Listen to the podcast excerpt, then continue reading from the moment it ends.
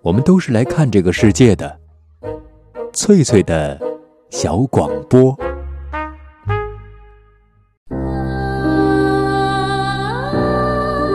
大家好，欢迎收听翠翠的小广播，我是翠翠。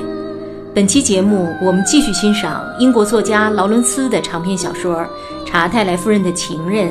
今天播出第二十五章。第二天清晨下楼时，康妮发现守灵人的狗弗罗西卧在克里福德的卧室门前，低声地打着呼噜。弗罗西，他温柔地说：“你在这儿做什么呢？”他轻轻推开克里福德的门，克里福德坐在床上，床桌和打字机放在一边儿，守灵人站在床角的地方。弗罗西这时跑了进来。梅勒斯用眼神和头示意他到门外去，弗洛西溜了出去。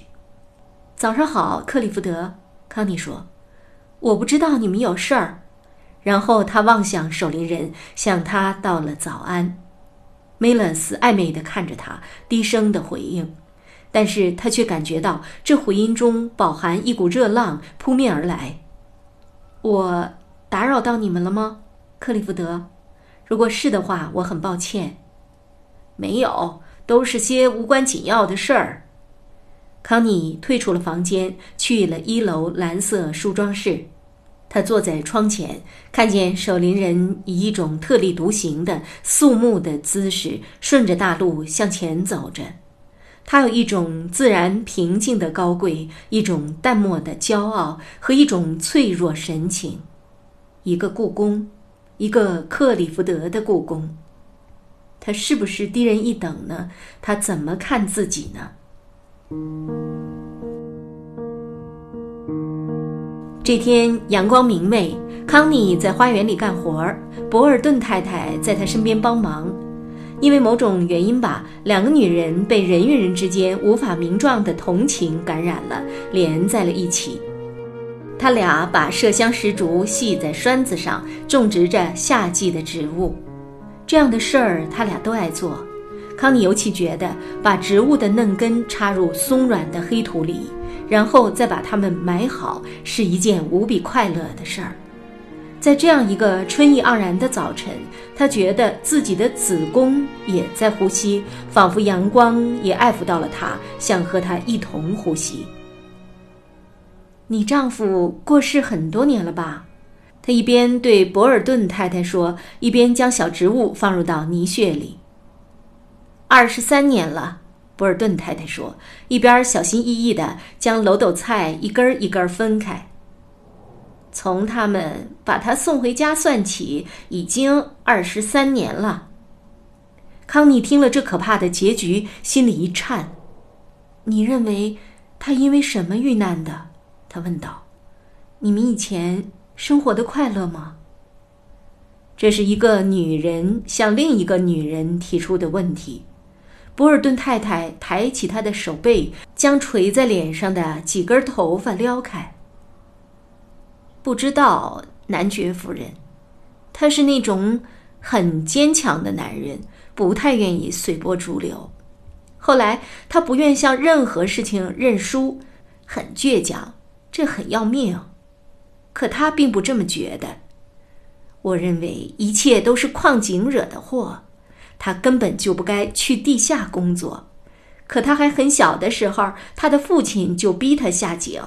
后来年纪越来越大，二十岁的男人就不大容易改行了。他提过他讨厌下井吗？啊，没有，从来没说过。他从不说自己讨厌什么，只是脸色不好罢了。他是个大大咧咧的人，就像大战刚开始第一批赶赴前线送死的人那样。他不是脑袋被驴踢了，而就是这么个人罢了。我常对他说：“你对什么都不在乎。”可是他在乎的。我生第一胎时，他一动不动。后来孩子生了下来，他的眼里满是屈服和接受，仿佛是向宿命投降了。尽管我生孩子的时候受尽了折磨，可我得到了他的安慰和照顾。我对他说：“没事儿了，没事儿了，亲爱的，没事儿了。”他望着我，怪怪的笑着，什么也没说。可我相信，从此以后，夜里我们再没什么乐趣可言，他再也不会尽情宣泄了。我有时对他说：“你大胆点儿，对我猛点儿。”有时我对他说这种露骨的话来着，他却很沉默，依旧不肯让自己放任自流。他不愿让我再有孩子，我总觉得这是他母亲的问题，他不该让他进产房的，他不该去那儿。男人要是对一件事情开始殚精竭虑的话，就容易小题大做。这对他有那么大的影响？康妮惊讶地问。“是的，他无法接受那种自然的生产之痛，这让他对夫妻性爱失去了所有的热情。”我对他说：“我都不在乎，你在乎什么？”但他回答我只有一句：“那是不对的。”也许，他是个多愁善感的人呢，康妮说：“没错儿，当你真正了解男人的时候，你就会发现他们常常在平凡的地方小题大做。我觉得连他自己都不知道，他恨煤矿，恨之入骨。他死的时候，表情很平静，好像是解脱了一样。他是个很帅的男人，他死的那么安详纯洁。”好像是他心甘情愿去死一样，我的心都碎了，真的，我的心都碎了。这都是煤矿造的孽。博尔顿太太流下了伤心的泪水，康妮哭得比他还要厉害。这是个春意盎然的暖春之日，空气里游荡着泥土和黄花的馨香。很多东西正在发着芽儿，一派勃勃生机。阳光在这寂静的花园里溜达。你一定难过极了，康妮说。啊，夫人，一开始我很糊涂，我只是反复的哭着说：“你怎么狠心丢下我一个人？”我就这么哭着说，可我心里总觉得他还会回来。可他并不是要故意丢下你啊，康妮说。是的，夫人，那是我的傻话。我没日没夜地盼望着他能回来，特别是夜里，我整夜都合不上眼。为什么他没躺在我身边呢？仿佛我的大脑不容许我相信他已经死了似的。我只能相信他是会回来的，紧挨着我躺着，让我觉得我和他在一起。我只要这个，要他和我躺在一起，互相取着暖。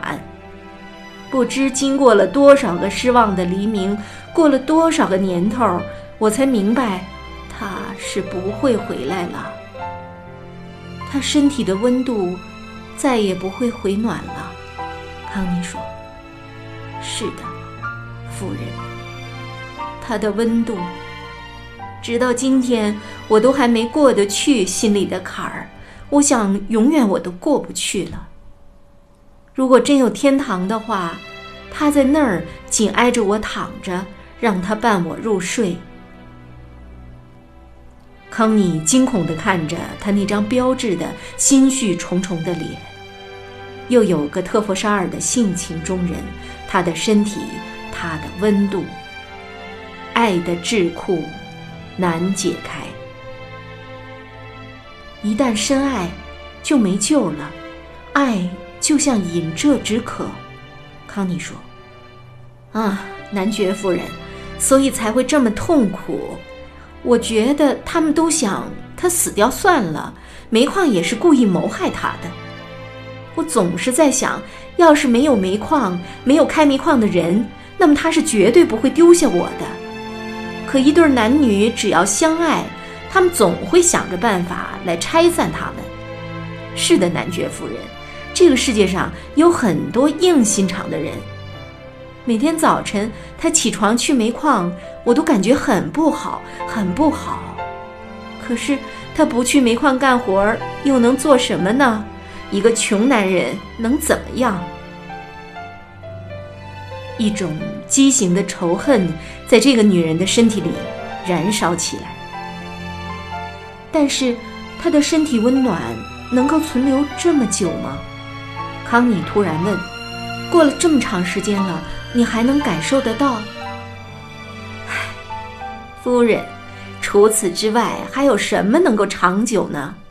孩子们长大成人就会离你而去，但是男人，唉，就连这个，他们都想把这点肌肤相亲的温度也剥夺了，甚至自己的孩子也想这样。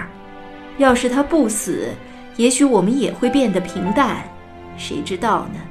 可感情毕竟是不一样的东西，或者人最好不要去爱。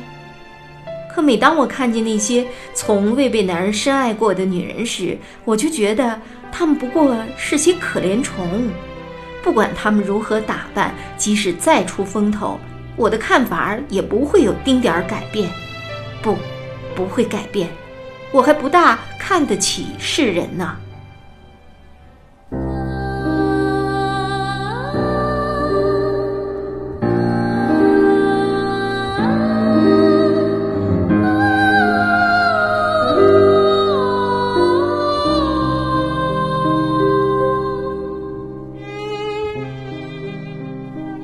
以上播出的是长篇小说《查泰莱夫人的情人》第二十五章，作者劳伦斯，翻译雍木贝勒。这里是翠翠的小广播，我是翠翠，下次见。